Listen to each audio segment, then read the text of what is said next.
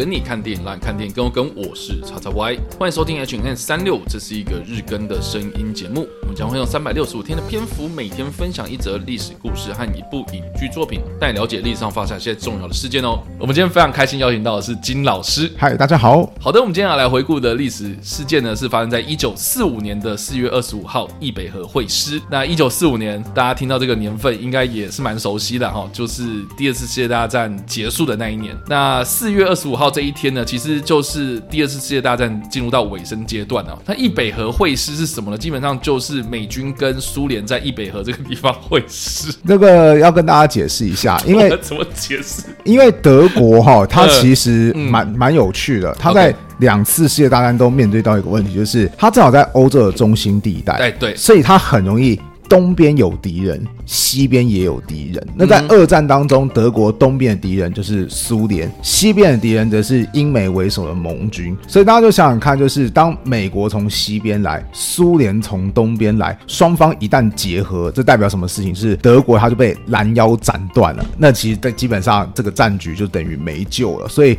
这个易北河会师就是等于宣告说：哎呀，德国你玩完了，你连翻盘的机会都没有了。那这个易北河是在哪里呢？它基本上就是。在德国境内的一条重要的河流。嗯，那我们刚刚也有提到嘛，就是说易北河会师啊，美国跟苏联这两个大的集团哦，一会师呢，就代表说德国他们玩完了嘛。那为什么会玩完呢？大家应该想到是说，哎，我们德国还有救嘛？就算是土地越来越小，我们至少德国还在嘛，哈。嗯。但是呢，这个易北河这个地点呢，其实就是已经靠近柏林了。是。所以意思就是说，接下来他就是打响了这个柏林战役的这个序章这样子。那另外一个值得一提也就是说呢，这个是易北。河嘛，那是德国境内的河流啊。那在二战期间呢，我们其实也有提到过一些重要的河流啊、呃，或是有提到说，只要哪里哪里守住，哪些地方呢就可以保住嘛，哈，就是一些重要的地点这样子。那其实，在一九四五年的年初哦，这个英美呢，他们从这个西边进入到这个欧洲的这个核心地带的时候呢，他们就把所谓的莱茵河这个地方呢。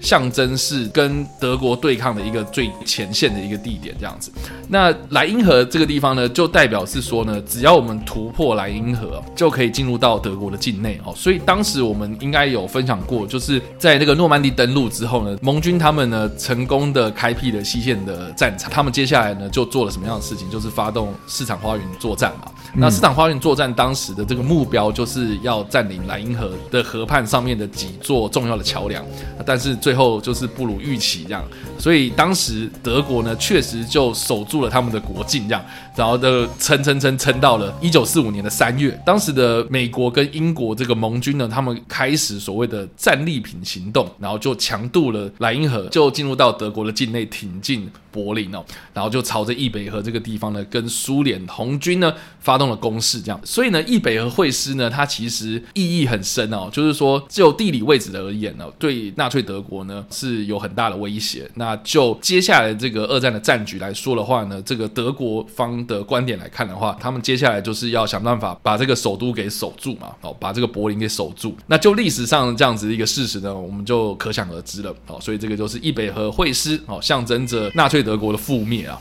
那所以这次的这个历史事件呢，其实蛮简单的啦哈。但是呢，我们要分享的电影呢，我自己个人是非常非常强烈的推荐的。我也是，大家如果真的还没看的话，可以真的好不好？Disney Plus 直接打开来，它就在 Disney Plus 上面。那我们今天要来分享电影是什么？是在二零一九年上映的《吐槽男孩》。Jojo Rabbit，那这部片呢，是我当时看到真的是哇，那个卫生纸弄到不知道几包啊，真的啊，好可怜啊！它电影整体的调性呢，它是属于喜剧哦，是哦，非常非常让人意外哦，就是说你前面笑得越开心，你后面就会哭得越伤心，对啊，就是他用喜剧去包装一个蛮悲剧的一个故事哦，但是你在看的过程之中呢，你会。很温暖这样子，没有错。而且这部片呢，众星云集啊，因为他的导演是塔伊卡瓦提提嘛，啊，也就是这个纽西兰导演，非常非常的有名，拍过《雷神三》，拍过《雷神索尔》第三集啊。这个《雷神索尔》是，等下等下，我没有要提这一部啊，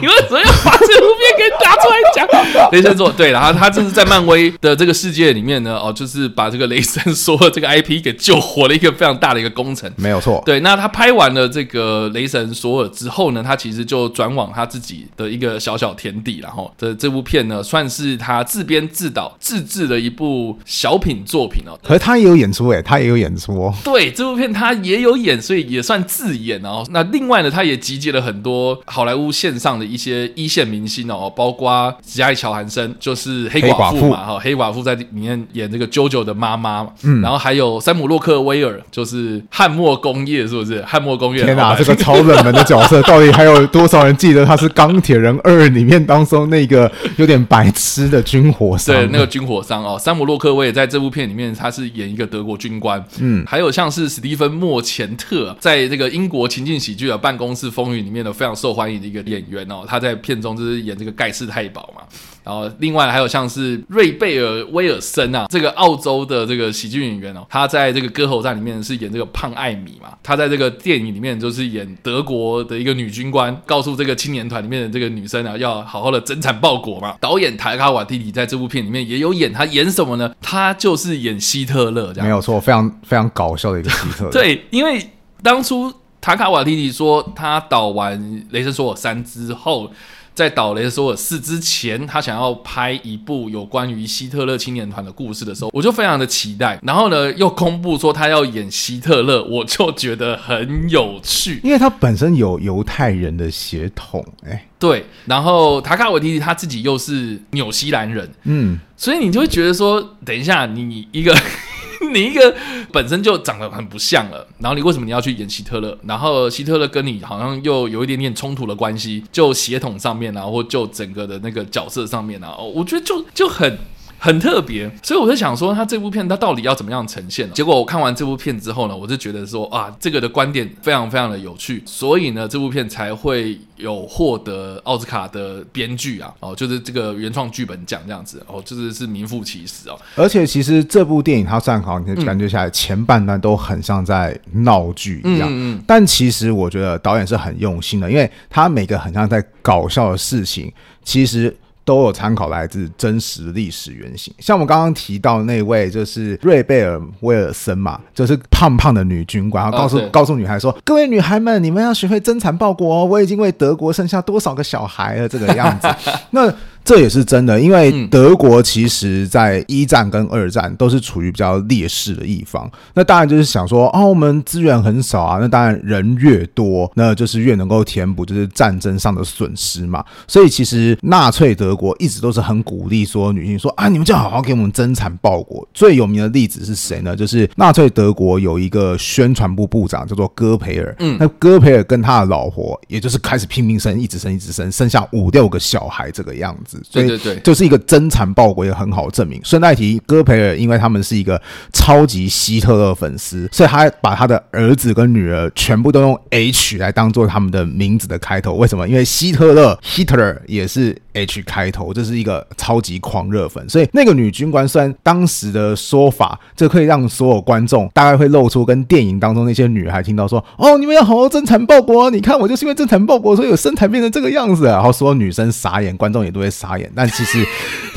它是真实的历史，真的会发生这个事情。对，另外啦，就是说，如果你也懂一些可能希特勒小八卦。啊、呃，这个塔卡瓦利蒂所饰演的这个希特勒呢，它里面就会吐槽很多这种很智障的一些历史小八卦的东西，这样，嗯、比如说像希特勒有传闻说他因为有参与一战嘛，嗯，所以他在一战过程之中呢有受伤，然后受伤就伤到他的蛋蛋，嗯哦、所以听说他只有一颗，嗯，不知道哦，但是呢，这部片里面就说我跟你加起来总共有五颗。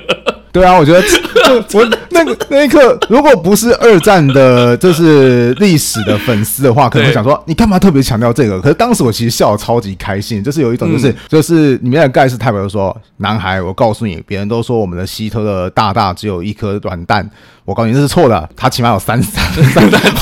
三。我我说有必要吗？这也是畸形吧，好不好？对啊，或是有一些历史真实存在的人物，他也有拿出来提嘛。好像比如说杰西·欧文斯啊，应该说中文翻译啦。嗯，就是没有直接写出杰西·欧文斯这个名字哦。这个中文字幕上面他就直接写飞毛腿，嗯，就是黑人飞毛腿嘛。因为杰西·欧文斯他就是在当初纳粹德国举办的那个奥运会上面呢夺下四面田径金牌，然后他本身又是黑人的运动员哦，所以他就是打破了当时纳粹德国他们想要营造、他们想要借由这次的奥运会营造的这个雅利安民族的优越协同那种感觉哦，所以就打破这个雅利安传说的一一个非常重要的一个人物哈，所以他就有把这个历史人物在这部片子里面呢，透过剧情的方式，透过吐槽的方式 把它呈现出来，这样。哦，所以呢，我非常非常推荐大家可以去看这部，算是用小男孩的视角看这场残酷的战争的一个，算是喜剧，然后笑中带泪的一部非常精彩的一个剧情片。那为什么这部片呢？我们在这次要特别的提呢？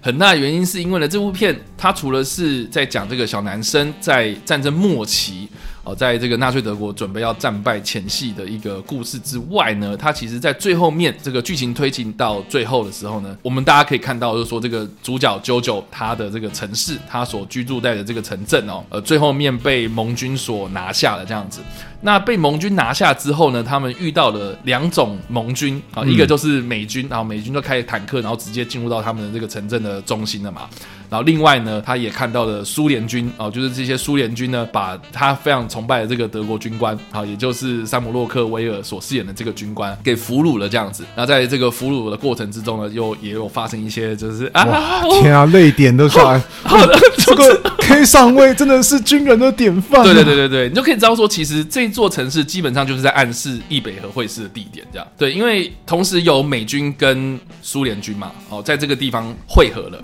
然后在这个城市里面呢，啊，他们就遭遇到啊这样的事情，这样，我觉得就历史观点上的描述的话，我觉得还蛮精准的，就是说当时的德国青年他们对于希特勒的一个幻想，啊，所以才想象出来这个可能不是这么精准的塔卡瓦蒂提版本的希特勒。然后另外呢，他也呈现的就是说当时的德国青年他们为了要。爱国啊，所以就会加入这个所谓的青年团。嗯，那这个青年团里面呢，它就是有各种的这种洗脑教育啊，或是有很多这种体能的训练哦，或者一些军事基本的那种概念的教范这样。哦，所以呢，他们的这个生活，你就会觉得说啊，好像电影呈现出来的很闹啊，很讽刺啊，就觉得说啊，怎么会那么扯？可实际上，确实他们真的当时的这些青年呢，他们加入这个青年团哦，啊，就是这样透过这样的训练，然后才。培养出来，就是说最后面为什么这个盟军在入侵德国境内之后呢，还有看到一些很年轻、很年轻的这些小朋友们，然后穿着军服，然后要出来跟这些盟军对抗，这样子你就知道说，哦，这个都是历史的事实，这样。我特别也想提一下，就是因为刚刚有讲到，在那个 JoJo 他所生活的那个小城镇嘛，后来美军跟苏联的军队在那边会师嘛，其实也可以透过导演的视角可以看得出来，就是德国民众是更害怕苏联军队的，因为苏联军队他们往往就是回报德国占领区的状的手段也比较粗暴，显得美军他们在接收德国城镇的时候，好像比较人道或是比较宽容一点点。这个其实真的也可以带到真实的历史当中，就是当纳粹德国就是已经注定要战败的时候，大部分的官员都主张说，我们要不要赶快跟盟军投降？最有名的代表是谁呢？就是党卫军的首领叫做希姆莱。希姆莱当时其实就是几乎战况已经底定的时候，他就有跟希特勒讲说啊，我们要不要就是投降啊？我们要不要跟盟军投降啊？然后这样比较能够保有尊严呐。而且甚至希姆莱还说，你看嘛，苏联他就共共产主义其实英美那一边他们也是反对共产主义的，后来不是又爆发冷战嘛，对不对？那我们德国也是非常非常反对苏联呐，所以如果我们加入到英美阵营的话，说不定我们就可以以共同反共的这个原则，我们可以获得比较多的一个待遇或是宽容。那希特勒就是直接拒绝说啊，你要去投降是你的事情哦，不关我的事。就他真的自己去投降，对，就这个希姆莱就他就真的，他就真的自己跑去盟军投降啊，然后所以，所以才会有元首的愤怒啊。没有没有 没有错，对。如果结合到另外一部电影的话，为什么希特勒会开始捶胸？就是我最信任的希姆莱，我叫你去投降，你还真的给我去投降啊？这个就好像是你妈说你有有给我出去啊，你不要回来啊，结果你真的就出去不回来。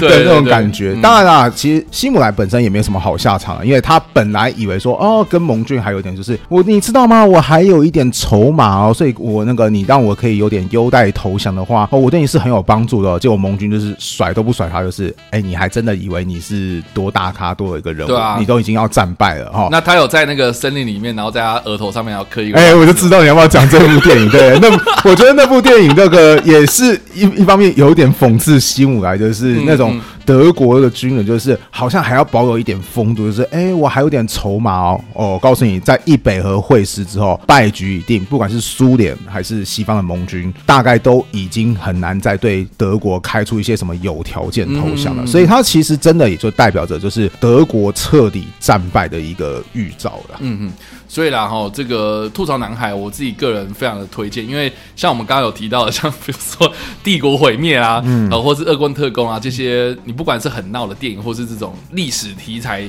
的电影哦，他们基本上都会比较呈现的是战争残酷的那一面，是，而且是那种毫无保留的告诉你，就是说啊，就是这个样子。嗯，但是我觉得吐槽男孩很推荐，是因为我觉得他雅俗共赏啊，因为他是喜剧啊，所以我觉得就算是你知道，很多女生可能会很排斥看这种战争电影哦，我觉得这部片它也非常适合女性，然后我觉得它也很。容易一入口哈，因为它也不是跟你讲什么很艰深难懂的历史知识啊，但是它里面呈现的历史的史实是都是有根据的。然后呢，再来就是说这些演员也真的超会演。对啊，我真的觉得这部电影它给人一种就是在战争这么残酷的环境的情况下，或是在被洗脑的那种很荒谬的氛围下，但是 JoJo 跟他母亲之间那种温情脉脉的互动，然后你看到 JoJo 他从一个懵懂无知的小孩，逐渐开始有了自己的想法，然后开始做出越来越正确的事情的时候，我真的觉得说，哦，当时看到真的觉得非常非常的暖心，以至于当我看到那双鞋子，我想说 啊。为什么？为什么？好，但是又会觉得说这是很有必要的一件事情。嗯、然后这部片真的是我觉得超级强大，我跟叉哈我一样，一定要推荐，对、嗯、大家绝对要去看。所以呢，以上呢这个就是我们今天所提到的历史故事，易北和会师还有吐槽男孩我们推荐的电影。那我不知道大家听完这个故事之后有什么样的想法，或者你们看过这部电影的，都欢迎在留言区里留言或者首播时来跟我们做互动哦。当然，如果喜欢这部影片或声音的话，也别忘了按赞、追踪我们脸书粉团、订阅我们 YouTube 频道、IG 以及各大声音平台。那我们下一次的 H N 再见了。拜拜，拜拜。